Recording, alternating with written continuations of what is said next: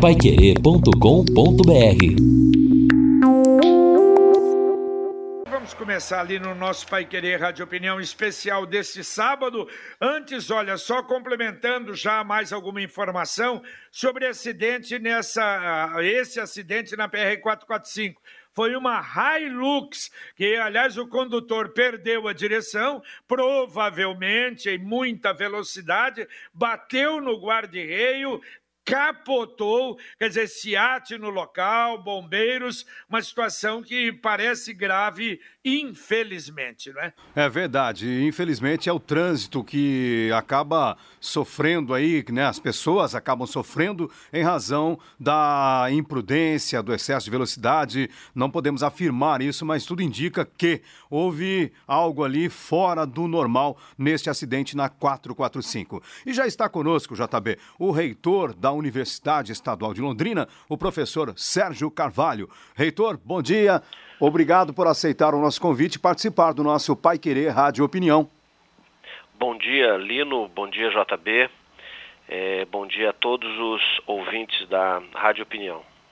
Pois é, é, professora, eu fico imaginando a cabeça do reitor e dos outros não é, dirigentes de uma universidade como Londrina, tão complexa, tão grande, com tantos cursos, com essa paralisação. Não é fácil, não, né, reitor?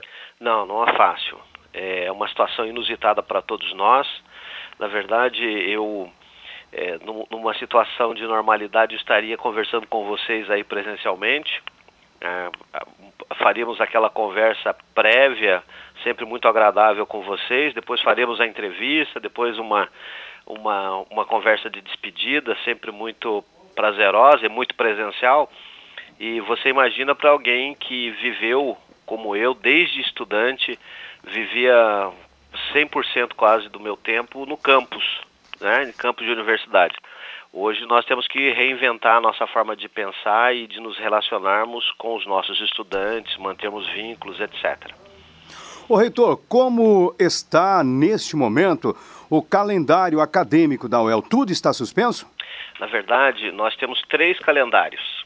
Nós temos o calendário da pós-graduação estrito senso, que são os mestrados e doutorados, temos o, o calendário do pós-graduação lato senso, que são as especializações, e temos o calendário de graduação, que aí são os cursos de graduação.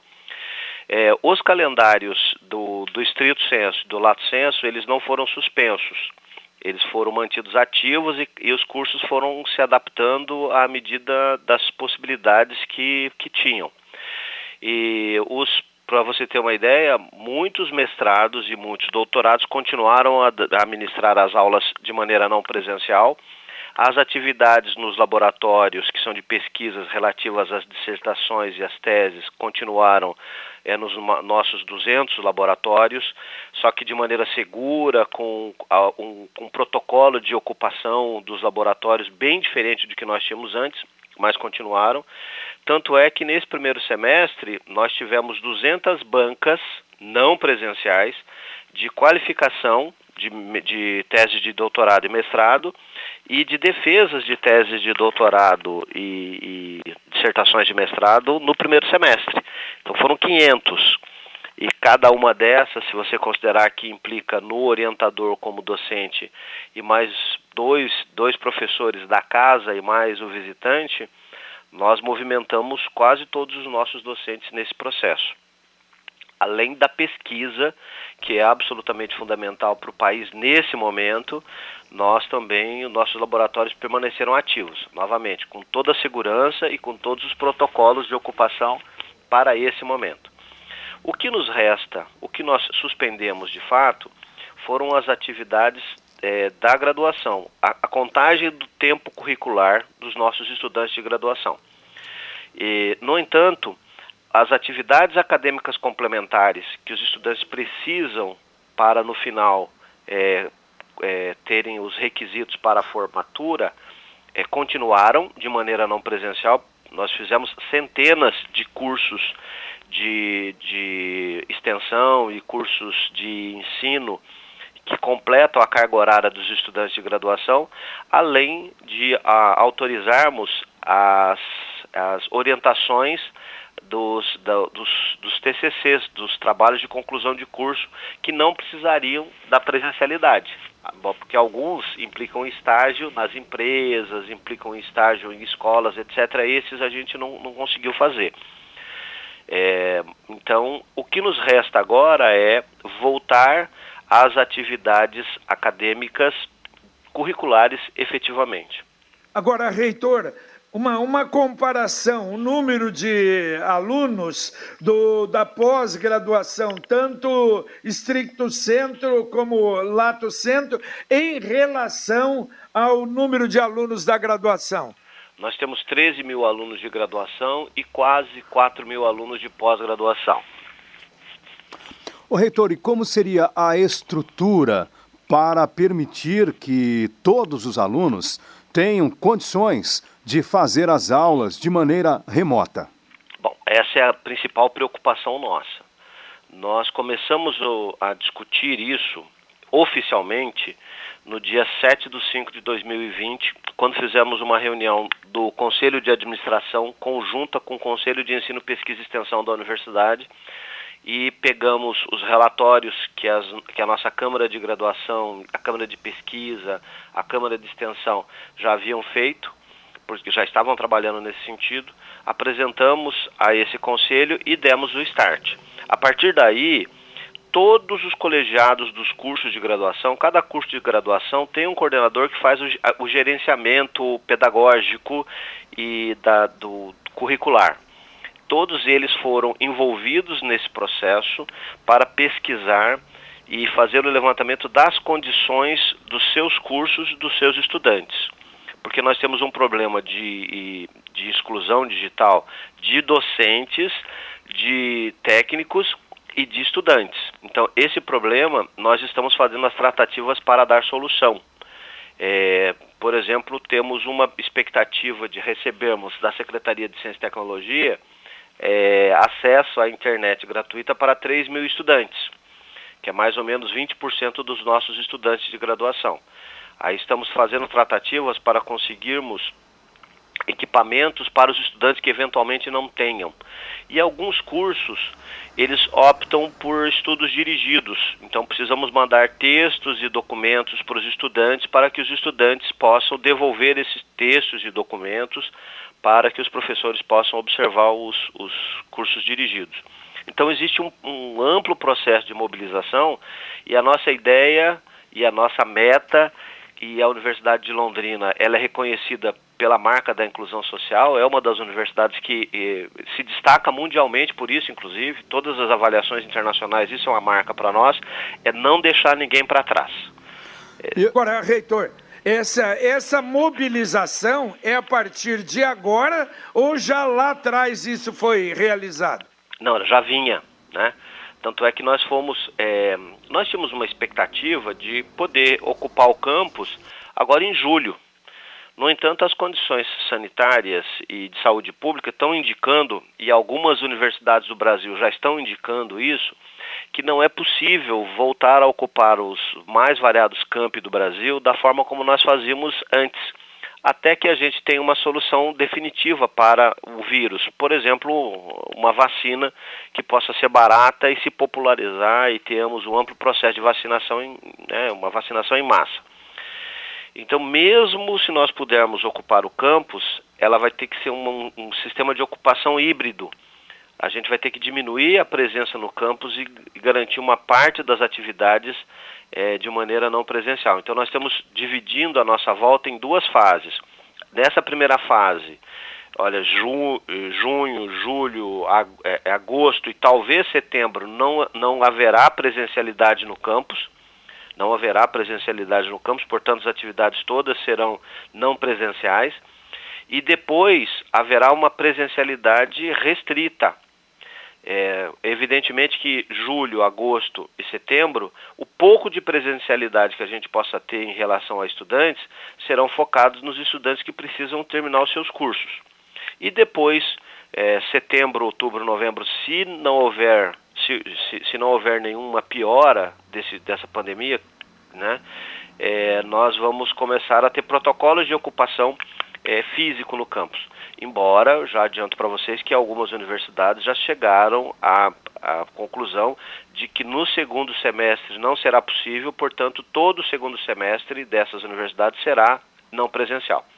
Reitor, alguns alunos com quem eu conversei desconfiam até desta possibilidade de aulas remotas, porque citam, por exemplo, a questão da internet nos centros, que o Wi-Fi nem sempre ajuda ali os alunos que precisam acessar a internet. Vocês já investiram, já melhoraram também esse sistema? Olha, Lino, a internet no Brasil inteiro hoje está com problema, porque ela está sobrecarregada.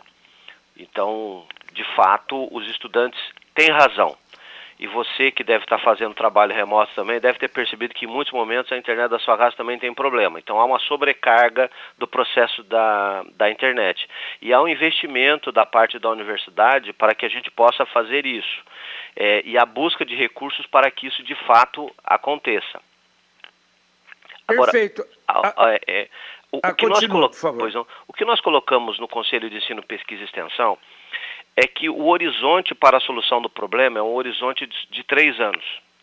É um horizonte de três anos. Não há como.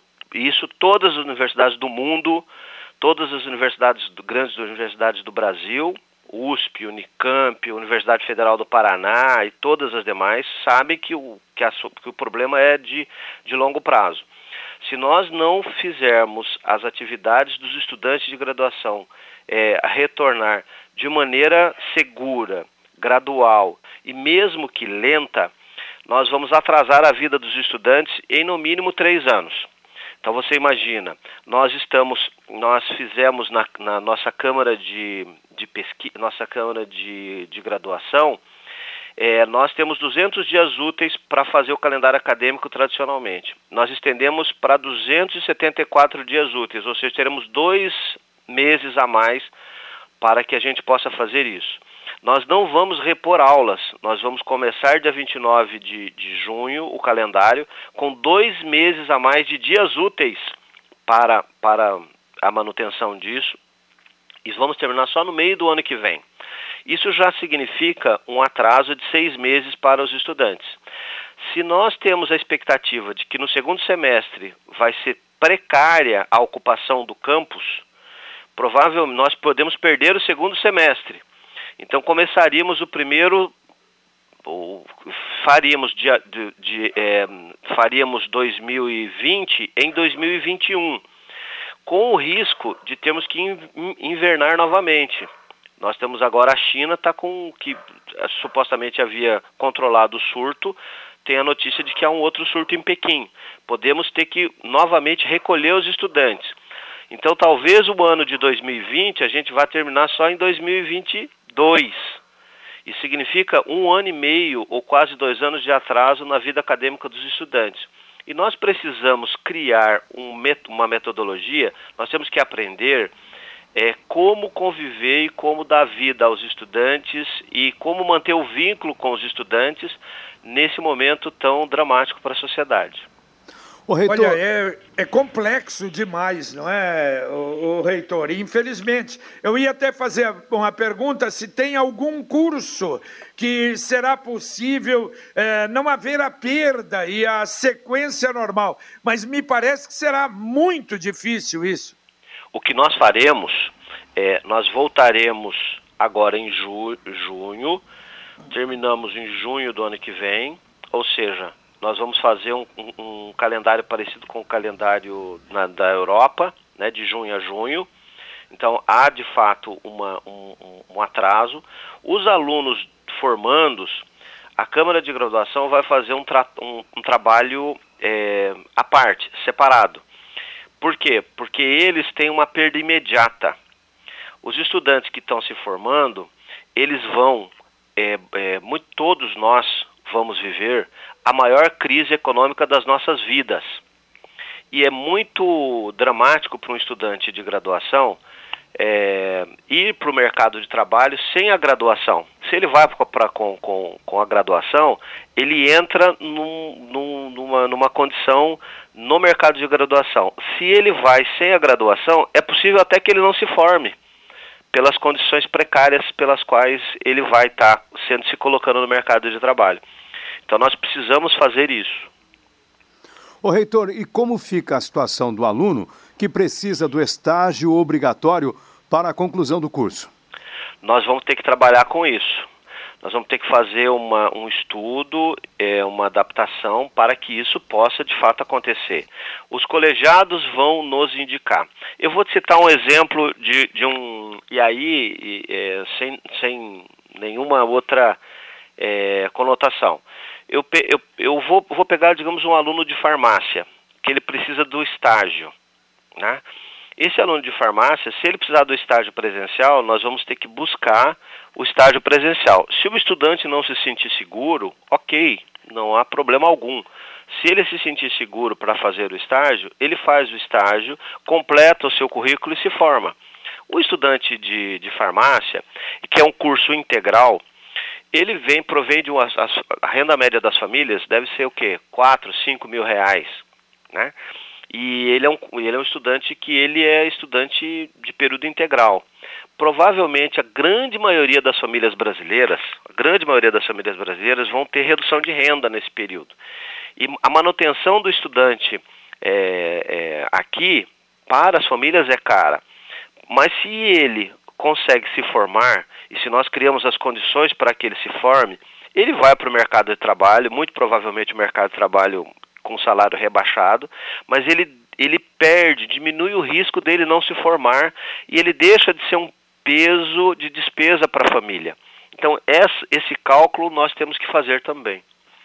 Ô, reitor, a Bruna manda um WhatsApp para cá. Ela faz uma pergunta. Eu gostaria de perguntar como é que o reitor garante que as atividades remotas funcionem, sendo que até mesmo o questionário de mapeamento retorno seguro tem dado muitos problemas e diversos alunos não têm conseguido enviar as respostas por causa do sistema da UEL.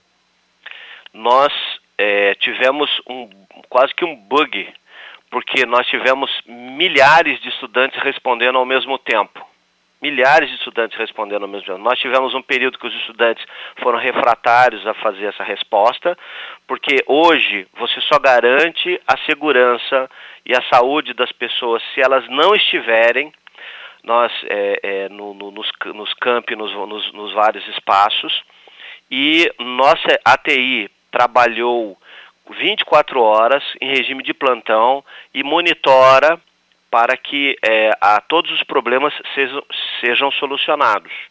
E é um esforço gigantesco da equipe técnica da universidade que está trabalhando 24 horas por dia para que isso de fato aconteça. É, agora, novamente, é, isso sim demonstra a grande adesão da maioria dos estudantes nesse processo. Porque foram milhares, ontem foram milhares de pessoas respondendo ao mesmo tempo. É, aliás, o reitor, o Pedro Livorati manda até um WhatsApp para cá, ele diz, olha, problema no sistema da UEL foi resolvido ontem, por volta das 16h30. Diz que não está sendo muito fácil, não. Então, na verdade, o que está acontecendo é que a internet do mundo inteiro tem problema. A internet do mundo inteiro tem problema. Em alguns momentos, vocês, muito provavelmente, você sabe que tem alguns horários entre 6 e meia, 7 horas da, da, da, da, da noite em que ela fica lenta no mundo todo praticamente. Então realmente há um problema, não é um problema da Universidade Estadual de Londrina, que tem problemas bastante específicos que nós vamos, estamos solucionando, mas nós temos um problema da humanidade inteiro que é como nós mantemos a saúde das pessoas e como nós mantemos os vínculos com as pessoas, porque é, nós começamos na, nesse enfrentamento humano do coronavírus pregando o isolamento social. Vocês, vocês pregaram isso, nós pregamos isso, etc. Só que nós não temos que ter isolamento social, nós temos que ter isolamento físico. E o que aconteceu, o que está acontecendo com os estudantes da nossa universidade e das universidades do mundo inteiro, das universidades do mundo inteiro, é que eles estão isolados não apenas fisicamente, mas socialmente. Hum. Então nós precisamos re, é, é, resgatar os nossos estudantes e, e, refazer os vínculos que nós tínhamos com eles nessas condições que nós temos. E serão, de novo, condições para três anos. novamente, ninguém fica para trás. Se nós tivermos que buscar um estudante, dar um, um atendimento especial a esse estudante, o gerenciamento realizado pelos colegiados, ele deve fazer, fazer frente a isso. Reitor, está havendo na UEL o trancamento de matrículas? Não, porque o calendário acadêmico está suspenso de graduação. O que está havendo na UEL é o chamamento de mais uma fase do vestibular. Porque nós temos um outro problema. O ano que vem, é, as escolas privadas e as escolas públicas, nos seus últimos anos é, do ensino médio, eles não pararam. E o ano que vem, nós, te, nós temos um represamento é, de um conjunto de pessoas que vão precisar de vagas públicas para entrarem nas universidades. Então, fazer com que a universidade tenha vida novamente em termos de a, atividades acadêmicas de graduação é, vai fazer com que a gente tenha a possibilidade de abrir vagas públicas para um conjunto de estudantes que, senão, estarão excluídos das universidades públicas. Quando eu falo universidades públicas, eu estou falando em alguma coisa muito, muito mais ampla do que a própria Universidade Estadual de Londrina. Hoje, todas as universidades públicas do Brasil, a grande maioria das universidades públicas do Brasil, está caminhando para soluções parecidas com a UEL. A UEL não é, não é uma ilha nesse processo. A UEL faz parte de um grande processo de retomada da vida acadêmica dos nossos estudantes de graduação. E o, o próprio governo federal autorizou que as aulas possam ser feitas de maneira não presenciais até dezembro deste ano, né? É, respeitosamente com relação ao governo federal, eu tenho um comentário a fazer. Né? O que o governo federal fez até agora, vocês nunca me viram fazer isso e eu não costumo fazer julgamento de valor de medidas de políticas públicas dessa natureza. Mas foi muito ruim. O que o governo federal fez até agora, principalmente através do ministro da Educação que estava ocupando, é entrar num cabo de guerra com as universidades para enfiar a goela abaixo as, as, os EADs. E entrou numa guerra com as universidades, entrou numa guerra com os estudantes, entrou numa guerra com os docentes. Porque as universidades, a gente tem um, um tempo para refletir e para fazermos e para nos organizarmos internamente. E aí ele levantou uma bandeira e criou uma resistência enorme contra ele. O que nós estamos fazendo agora, e as universidades estão fazendo, é esquecendo o ministério. Porque se nós dependêssemos do ministério para nós pensarmos na nossa vida acadêmica, nós não, não teríamos uma, uma, uma ação adequada. O ministério fez cabo de guerra. O que nós estamos querendo fazer é chamar a comunidade universitária, abrigar a comunidade universitária, ser muito realista nas limitações que nós temos para os próximos três anos e abrigar os estudantes e, e, e criar recriar os vínculos que nós temos com os estudantes e nós mantemos os estudantes em isolamento físico, não em isolamento social. Então o ministério ele, ele não lamentavelmente não tem que ser considerado nisso. Teremos uma troca de ministro agora. Creio que, se ele for é, fizer o que as universidades normalmente estão fazendo internamente, principalmente as federais que estão sob a, a égide dele, as federais estão conciliando suas comunidades universitárias. Elas estão buscando é, é, vínculos e, e não trabalhar com cabos de guerra, que foi estabelecido agora. Nós, a UEL, nunca quis EAD. Nós temos um curso EAD. No entanto, existe uma questão objetiva e substantiva que tem que ser tratado. Como lidar com o isolamento social dos nossos estudantes de graduação. Nós precisamos mantê-los isolados fisicamente, mas não isolados socialmente. Nós precisamos ter uma identidade enquanto comunidade universitária e nós precisamos detectar todos os problemas necessários e isso vai ser na prática para que a gente possa ir solucionando quase que artesanalmente. A ideia da UEL é fazer trabalho, se for preciso, fazer trabalho artesanal. Agora, Sabendo, reitor, só para encerrar, e uh, o vestibular? Nós temos é, uma proposta de fazer vestibular, mas o ano que vem, para abrirmos o primeiro ano de 2021, que será se tudo correr adequadamente, será é, a partir de julho de 2021. Reitor, muito obrigado pela participação do senhor aqui no Pai Querer Rádio Opinião e boa sorte. A UEL passa a discutir isso no CEP na semana que vem? A UEL já discutiu na Câmara de Graduação, já foi aprovado na Câmara de Graduação e agora quem elabora o calendário de graduação é a Câmara de Graduação e ela encaminha para o CEP para aprovação. Se o CEP aprovar, a partir do dia 29 nós teremos é, o calendário estará novamente ativo. Provavelmente a maioria dos cursos fará duas semanas para trazer os estudantes, é, revincular, é, é recriar os vínculos com os estudantes de graduação. Alguns cursos que tiverem mais dificuldades técnicas para a volta, eles poderão é, iniciar as atividades da graduação um pouquinho depois, porque, como eu disse para vocês, ao invés de 200 dias úteis, nós estamos colocando 274 dias úteis no nosso calendário de graduação. Muito obrigado pela participação, reitor, e um bom final de semana. Bom final de semana para vocês, é sempre um prazer falar com vocês. Tá okay. certo, muito obrigado ao reitor. Olha, o Roberto Vezoso mandou o WhatsApp para cá. O reitor fala com clareza. É a realidade do mundo. Saúde é coisa séria. Sou da terceira turma da odontologia. Talvez quando entrei na faculdade, o reitor não havia nem nascido. Parabéns a vocês e ao reitor, diz o Roberto Vezoso. Dando sequência ao nosso Pai Querer Rádio Opinião Especial deste sábado, agora a gente vai falar da situação dos estabelecimentos comerciais em Londrina, especialmente aqueles que não vêm respeitando o isolamento social, as medidas de proteção e também, eventualmente, pessoas que estão aí promovendo aglomerações. Conosco o secretário da Defesa Social, o Coronel Pedro Ramos. Coronel, tudo bem? Bom dia. Bom dia, Lino. Bom dia, JB, os amigos da Pai Querer. Tamo aí, vamos lá. Tá certo. Ô, coronel, como é que está sendo a atividade agora, depois desse do decreto do prefeito, endurecendo realmente a coisa, com multa e até a possibilidade de cassação de alvará? O que é que a Guarda Municipal está fazendo? Olha, JB, nós, é, desde o início da, da pandemia, a Guarda Municipal vem atuando né, de maneira protagonista é, orientamos a população, é, fizemos alguns termos de constatação no sentido de chamar a atenção das pessoas para a responsabilidade e a gente veio evoluindo nesse processo e percebeu que é, um mesmo segmento, assim, uma mesma faixa de cidadãos é, não se sensibilizaram com o problema.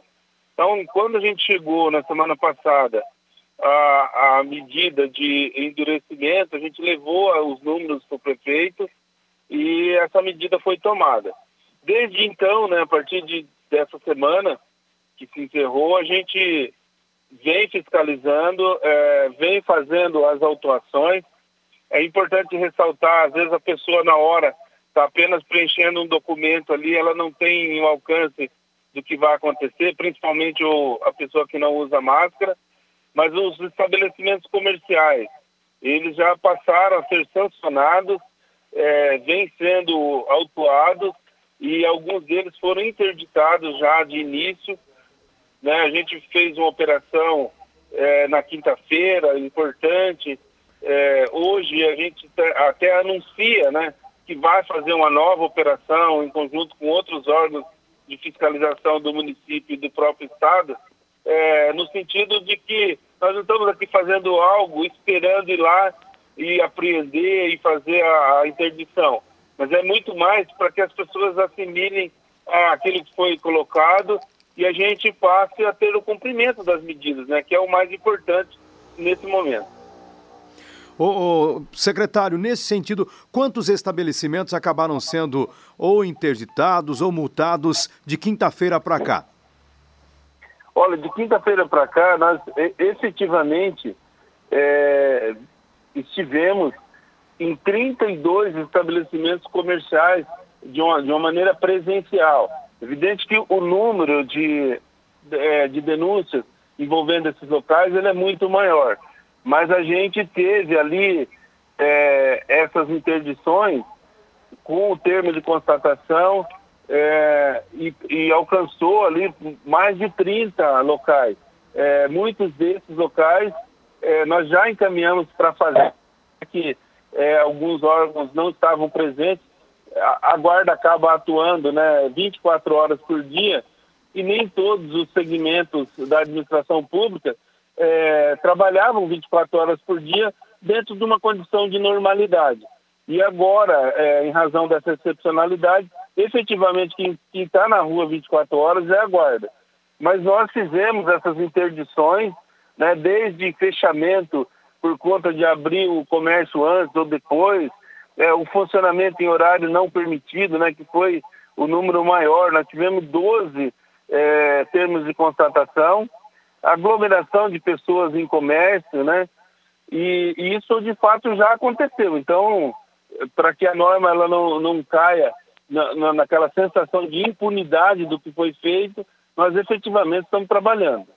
Agora, já, já houve uh, a interdição, por exemplo, temporária de algum estabelecimento uh, que né, continua, evidentemente, contrariando o decreto? Exatamente. Nós tivemos, assim, JB, de, de todas as ordens, desde depósito de material de construção, é, bares, lojas de conveniência, é, ou lojas de comércio, é, tivemos também é, no campo, não só do comércio, mas na área de, de, de eventos, né, praça esportiva, festas, os locais vêm sendo interditados é, e, e, nós estamos tomando as medidas. Desde de quarta-feira é, que nós estamos fiscalizando e efetivamente fechando. É evidente que a gente interdita o local e a parte burocrática nós repassamos, volto a insistir, vai para os órgãos oficiais, no caso a Fazenda, ou vigilância sanitária. O reitor, oh, perdão, secretário, quando há uma situação em que a vizinhança, por exemplo, está ali percebendo uma festa, uma aglomeração, eu acabei de receber, inclusive, este pedido aqui, eu achei pertinente, até a pessoa pediu para não se identificar. De que maneira ela pode fazer a denúncia? Pode ser de forma anônima? Como ela faz até para ajudar vocês? Olha, no início, né, o nosso sistema por ser é, muito transparente, quando a pessoa liga no 153, para uma, por um protocolo, a gente pede a identificação da pessoa, do solicitante, é, até porque em alguns casos de crime, você precisa juntar essa informação em eventual processo criminal. Mas hoje a gente tem também a ferramenta do WhatsApp, né?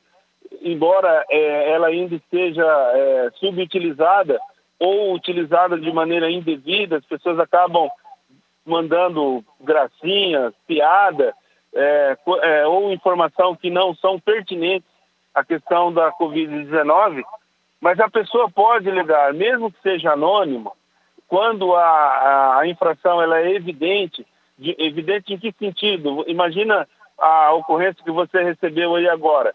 Se a viatura da guarda eventualmente for lá na frente do endereço repassado e só por passar na frente consiga constatar o fato que foi denunciado, é, não há necessidade da pessoa se identificar no momento da, da denúncia, entendeu? Fala, olha, é na rua tal, está acontecendo isso, aquilo, manda a imagem, se for o caso, do WhatsApp, e a viatura, ao passar pelo local e confrontando que de fato está ocorrendo o que foi relatado, nós fazemos a abordagem, identificação das pessoas e tomamos as medidas pertinentes.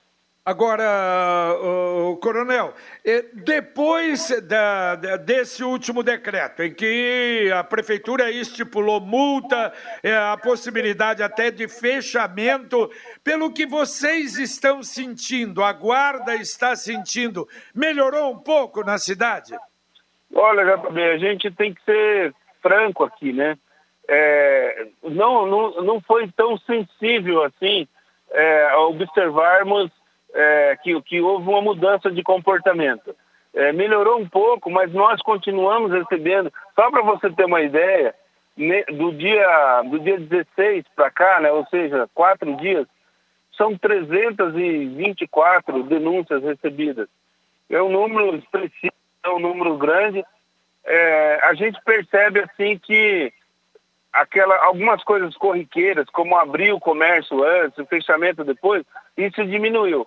Mas aqueles casos de aglomeração de pessoas, né, de, de gente sem uso de máscara, principalmente esses eventos de festa esportiva, o pessoal continua insistindo em prestar é, a legislação no sentido de estender o que pode ou não pode ser feito. Tem gente querendo fazer torneio de, de tênis porque é, são só dois jogadores, mas tem uma série de pessoas no entorno que está participando. Outros querem fazer é, atividade física, mas leva 10 ou 12 pessoas.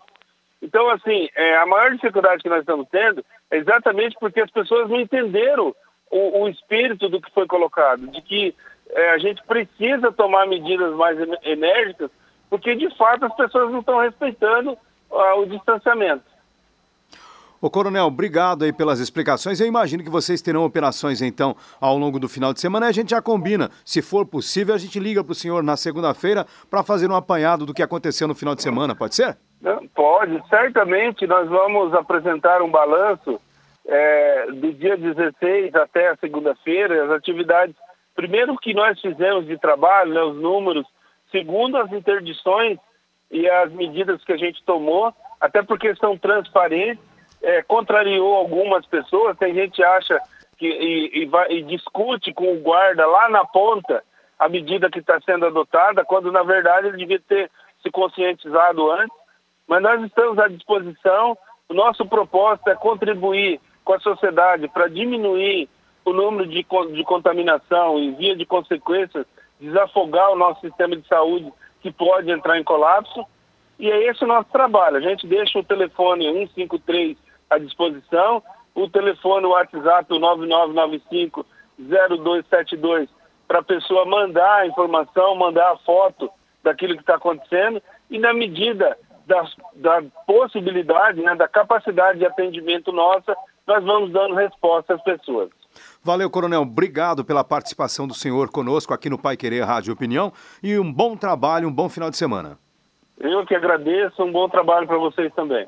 Valeu, obrigado ao Coronel Pedro Ramos. A verdade é a seguinte: o bom é se pudesse, a gente nem fez essa pergunta, porque sabe, pudesse divulgar, ó, bar tal foi fechado, bar tal foi fechado, sei lá, o outro estabelecimento. É bem verdade que vizinhos ali sabem, vão tomar conhecimento, mas é, essa divulgação seria importante, mas é tal história. É proibido, então, de qualquer maneira, vamos lá, tocando o barco, não é, Lino? Exatamente, JB. Tocando barco agora no Pai Querer Rádio Opinião conosco, o secretário municipal de saúde, Felipe Machado. Secretário, tudo bem? Bom dia. Bom dia, Lino. Bom dia, JB. Bom dia a todos os ouvintes da, da Pai Querer. Isso é uma satisfação estar tá, tá participando com vocês.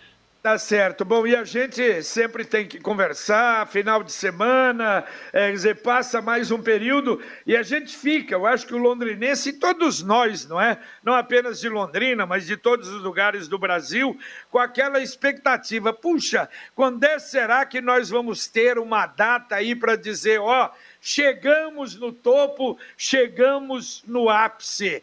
Esses dias nós tivemos até, nos dias anteriores, números menores, 38 no 16, 22 no dia 17, 14 casos no dia 18, mas de ontem para hoje, 68 casos. Não temos previsão ainda, né, secretário? Olha, JB, esse processo ele é muito dinâmico, né? A gente tem falado isso repetidas vezes é, em relação a, a, pico, a número máximo, a quando a, a pandemia começa a, a, desacelerar, alguns indicadores científicos é, nos aproxima dessa conclusão. Entretanto, é, esse processo está variando muito, como você mesmo coloca. Nós tivemos aí uma sequência de, de alguns dias com baixo número de casos positivos, e aí uh, na data de ontem, uh, se não me engano, mais de 60 exames. Um indicador que mostra cientificamente a desaceleração de uma, de uma pandemia é a partir do número que a gente chama de R0 está menor que 1. O R0 é um índice calculado de quantas é, pessoas uma pessoa contaminada tem capacidade de, de, de transmitir o vírus. E esse nosso R0 ele ainda está é, flutuando, ele está variando aí entre 1.05 a 1.06 na, nas últimas semanas. E o Brasil como um todo é muito grande, a gente é, está vivendo fases diferenciadas da mesma pandemia. Por exemplo, lá para o norte já dá esse sinal de desaceleração, chegou lá mais rápido, levou um estresse ao sistema de, de saúde. É, e aqui no sul, a gente observa que agora que começou essa aceleração progressiva. E o que a gente é, estima é que de quatro a seis semanas, né, que essas é, semanas que nós estamos agora é, é, vivendo, semanas epidemiológicas, que vai até o final de julho, será o período de maior estresse. Mas isso não quer dizer que a partir de julho o coronavírus vai sumir da, da cidade de Londrina. Nós devemos entrar aí num platô, ou seja, numa estabilização de números e na sequência observar aí a queda desses dados. O secretário, o, de acordo com as informações do CIMEPAR, que nós apresentamos inclusive aqui já na Pai Querer, o inverno será menos rigoroso. O tempo vai seguir é, em boa parte seco, a estiagem vai prosseguir e também, por enquanto, não há previsão de geada mais severa aqui para a região. Estas informações, elas são importantes é, no sentido epidemiológico? Sim, com certeza, Lino. É, é, a gente gosta sempre de destacar que além do coronavírus, nós temos as outras síndromes respiratórias das quais convivemos é, todo o inverno. E quanto mais agressivo o inverno, mais a repercussão negativa nos nossos serviços de saúde. Sempre estimamos aí que nesse período de inverno os nossos serviços de saúde sofrem uma interferência de 20 a 30% de aumento na sua demanda.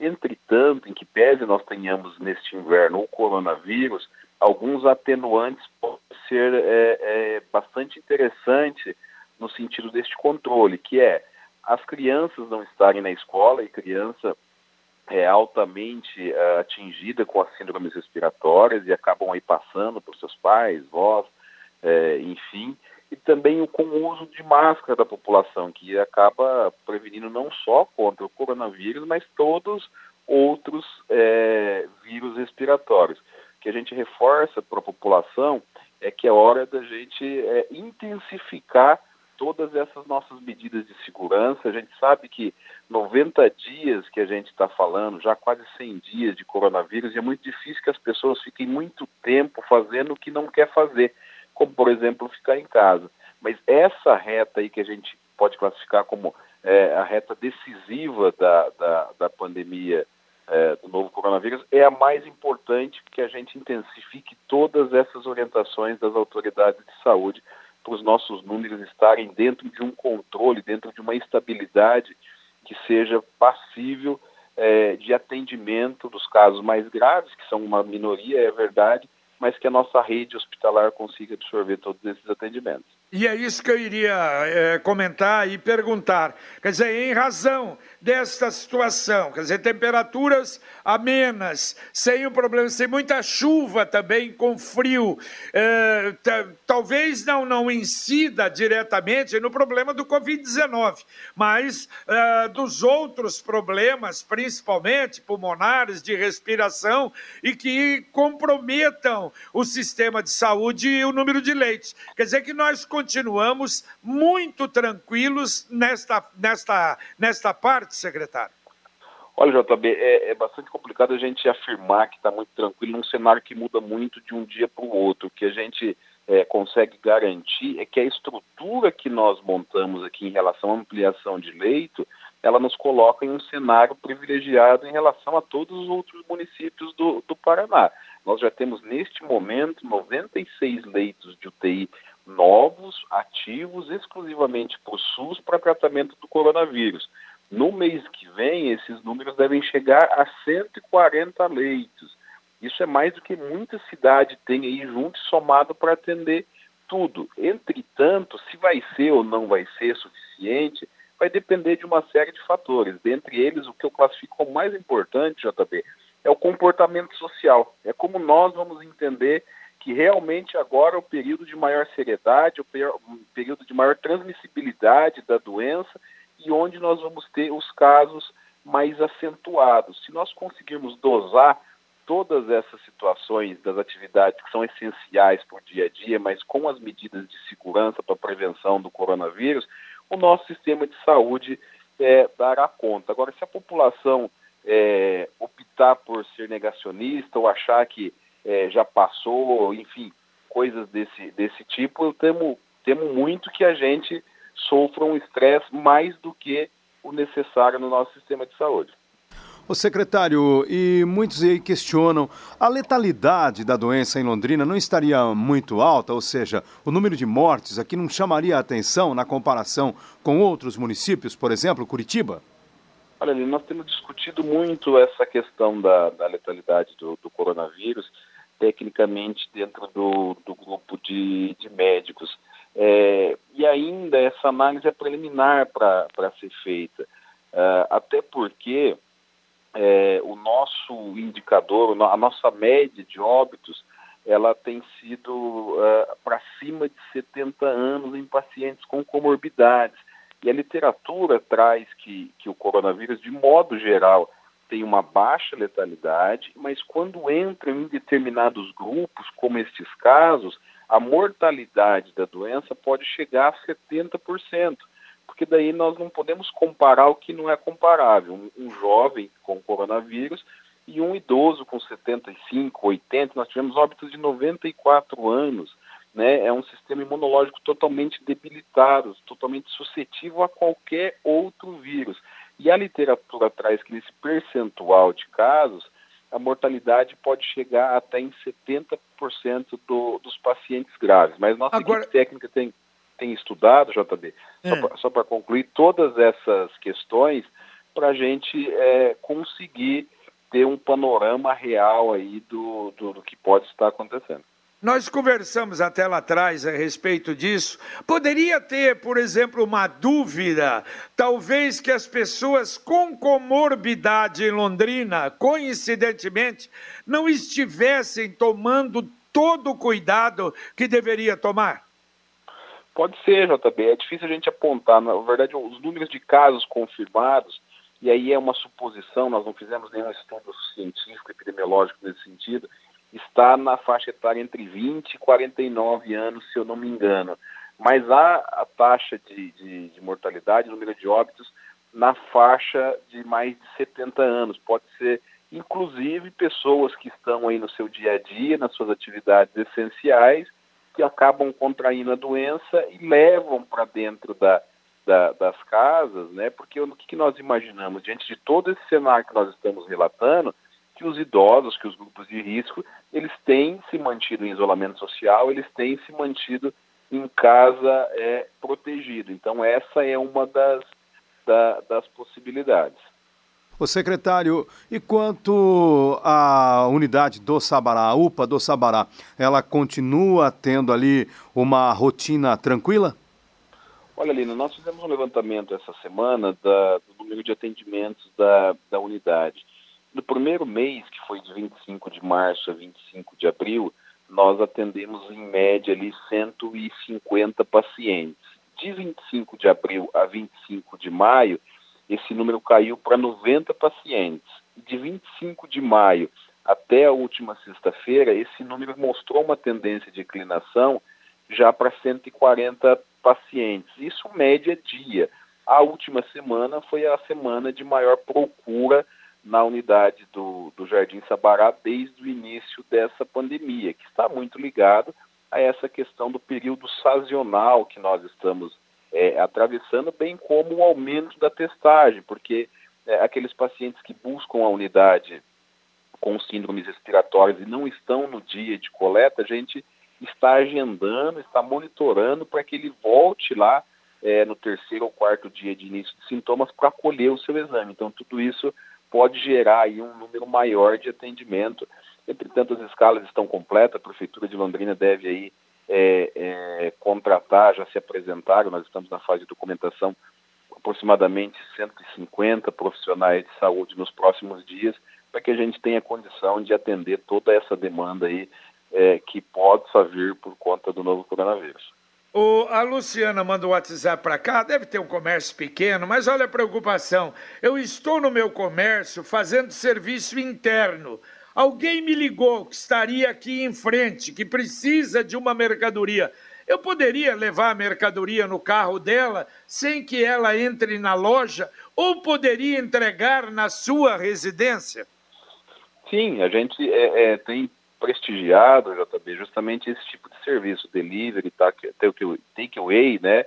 É, é, que evite que as pessoas se locomovam, que vão nos, nos estabelecimentos, é, essa, esse mecanismo de, de entrega ou do cliente passar só para pegar, ele é muito bem-vindo nessa época de, de pandemia. Não sei do que se trata do, do comércio dela, mas normalmente a gente tem incentivado essa prática aí, é, em modo geral, para todos os comércios. Deixa eu aproveitar mais um aqui. O Jean é, Matokanovic, ele pergunta ao secretário se não seria interessante uma análise aleatória da população, que igual a Universidade de Pelotas fez, para sabermos o percentual de contaminados em Londrina e assim saber a real letalidade do vírus. Muito bacana a pergunta do Jean e agradecer é, o Jean. E Londrina foi uma das cidades, Jean, é, selecionadas pelo Ministério da Saúde para ampliação dessa pesquisa da Universidade de Pelotas. São 113 cidades no Brasil e Londrina é uma delas. Então, nós estamos passando por essa questão do inquérito sorológico desta pesquisa. É, é, se eu não me engano, amanhã começa já a terceira fase dessa, dessa pesquisa, onde pessoas contratadas pelo IBOP estão percorrendo todas as regiões da cidade, fazendo um questionário com o morador e, na sequência, a aplicação de um teste rápido. Nas duas primeiras etapas da, da, da pesquisa, os testes rápidos feitos aqui na, na cidade de Londrina, não identificaram nenhum paciente com, com anticorpo da doença, ou seja, o nosso indicador está menor do que 1%, que é a realidade de várias cidades Paraná, onde é, essa pesquisa obteve o maior número de pessoas já imunizadas com anticorpos, foi justamente no norte, onde a epidemia começou mais cedo, já passou a sua fase aguda, e isso, consequentemente, mostra que as pessoas estão mais imunizadas. Secretário Felipe Machado, mais uma vez, obrigado pela sua participação conosco aqui na Pai Querer, no Rádio Opinião. Eu acho que nós temos aí, não temos um remédio, a vacina, mas a informação continua sendo algo muito importante neste momento. Um bom final de semana. Eu que agradeço, Lino, como você bem coloca a informação, acho que ela é um excelente aliado é, no nosso dia a dia. Pai Querer tem feito isso de forma brilhante através aí do núcleo de, de jornalismo de, de, vocês, para que a gente possa informar as pessoas através de é, notícias reais, notícias sérias, é, e esse é o, o, principal objetivo, que a gente consiga cada vez mais afastar as fake news que tem trazido vários problemas aí no nosso dia a dia na, na condução do, do trabalho. Grande olha, olha, secretário, apenas a Elisângela da Zona Norte claro. manda o WhatsApp para cá e ela diz: oh, Bom dia, eu participei dessa pesquisa, moro no Jardim dos Estados. Só complementando aí, secretário. Isso, exatamente. Exatamente. E acho que agora, a partir de, de domingo, eles retornam. Então, se porventura é, você na sua casa e receber essa, essa visita, se certifique que são profissionais do, do, do IBOP com crachá de identificação e participe, porque isso é muito importante para a gente conseguir fazer esse inquérito sorológico aí de, percentual de pessoas que possam estar imunizadas na nossa cidade. Tá certo, obrigado, hein, secretário. Olha, o Zé Antônio Fontes manda um WhatsApp para cá. Bom dia. Ouvi ontem a entrevista do superintendente da Caixa e do reitor da UEL hoje. Parabéns pelo nível de informação, clareza e oportunidade de ambas podem ser consideradas um serviço de utilidade pública prestado à comunidade por um meio de comunicação de alta credibilidade. Cumprimentos a todos da equipe da 91,7. Muito obrigado, Zé Antônio Fontes. É muito bom ouvir isso, não é, Olino? Sem dúvida, JB. Bom, a gente está aqui para isso, não é verdade? E claro. eu até aproveito já então, repito mais uma vez, o WhatsApp também que está sendo utilizado pela Defesa Social Social para receber aí as denúncias, reclamações sobre quem não estiver respeitando o isolamento social. 999950272. Um abraço, um bom final de semana. Tá certo. Para você também, bom final de semana. Encerramos então o nosso Pai Querer Rádio Opinião Especial de hoje. Paiquerê.com.br